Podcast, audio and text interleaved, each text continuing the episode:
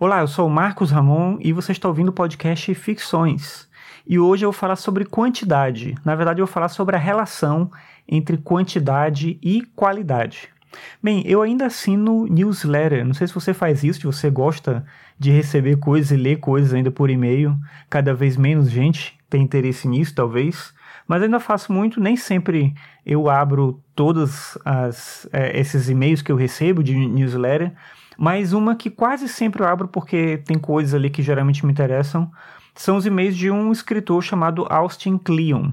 E aí, no e-mail dele, já faz algum tempo, né, no newsletter, já faz um tempo que ele mandou, ele conta uma história que é uma parábola que ela é contada, na verdade, num livro chamado Art and Fear. Os autores são David Bales e Ted Orland. E aí ele conta essa história, ele reconta essa história num texto dele, e a história é a seguinte: eram dois grupos numa aula de cerâmica. O professor dividiu a turma em dois grupos. Um grupo ia ser avaliado com base na quantidade das produções e o outro grupo ia ser avaliado com base na qualidade da produção. Esse grupo da quantidade, eles tinham que fazer um número X de potes de cerâmica para conseguir determinadas notas. Então, por exemplo, vamos dizer que para conseguir a nota A, para conseguir a nota máxima, eles tinham que fazer 50 potes desde que fizessem 50 potes, eles teriam aquela nota máxima. Já as pessoas que estavam no grupo de qualidade, eles só poderiam fazer um pote, mas tinha que ser um pote perfeito, ou seja, um pote que condensasse todas as coisas que eles aprenderam ali durante aquele semestre. E aí, se de fato ele tivesse todos os elementos que foram estudados, né, que eles teriam que aprender, então eles conseguiriam nota máxima.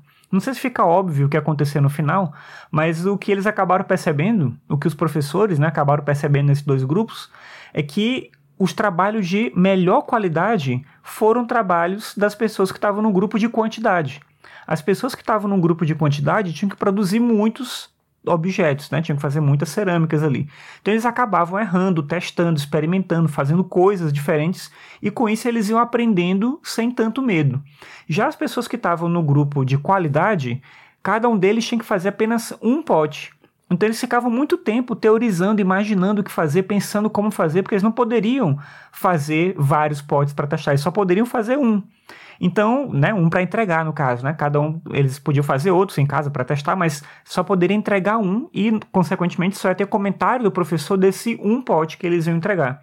E aí a reflexão que o Austin Kleon traz e que é também que está presente no livro, nesse livro que eu comentei, né, que é o Art and Fear, é de que fazer uma coisa muitas vezes torna a gente melhor em fazer aquilo. Parece meio óbvio, né? Se você pensar na escrita, por exemplo, se você quer escrever bem, você tem que escrever muito. Quanto mais você vai escrever, melhor você vai escrever. Com o tempo você vai melhorando, aprimorando o seu processo de escrita. Não adianta você ficar lendo sobre como escrever bem e de fato não praticar a mesma coisa para tocar um instrumento, para cozinhar, para fazer, sei lá, qualquer outra coisa que você imaginar. Só que a gente tem um argumento muito comum, que é o argumento da quantidade contra a qualidade, como se uma coisa impedisse a outra, como se fazer muito de uma coisa fosse o contrário da qualidade. E essa ideia do que menos, da ideia de que menos é mais, ela é, é uma ideia que é válida em determinados contextos. Mas isso não significa que a quantidade é oposta à qualidade.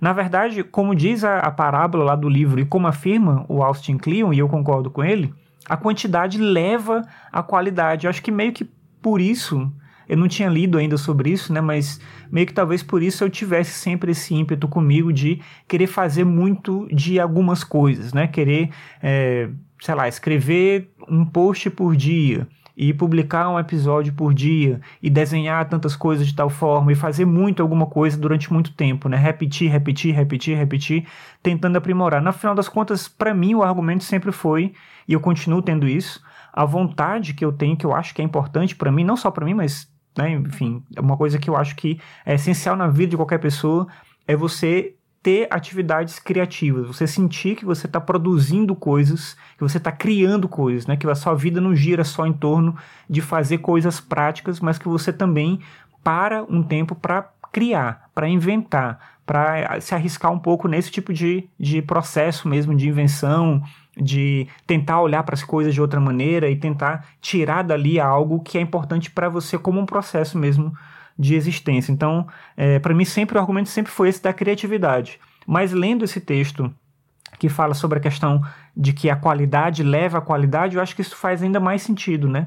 Então, pensando em você, naquilo que você faz, não interessa o que, o que você gosta de fazer, eu fico pensando nisso como uma coisa que serve para todo mundo, né? Que a gente não tem que ter medo de experimentar, de errar, de arriscar, porque tudo isso faz parte do caminho e tudo isso ajuda a gente a fazer melhor aquilo que a gente faz. A gente não tem que ter medo da quantidade, a quantidade, como diz lá o texto dele, leva à qualidade. Bem, era essa reflexão que eu tinha para trazer hoje. Espero que você tenha gostado. Você pode saber um pouco mais sobre ficções no meu site, que é o marcosramon.net barra ficções.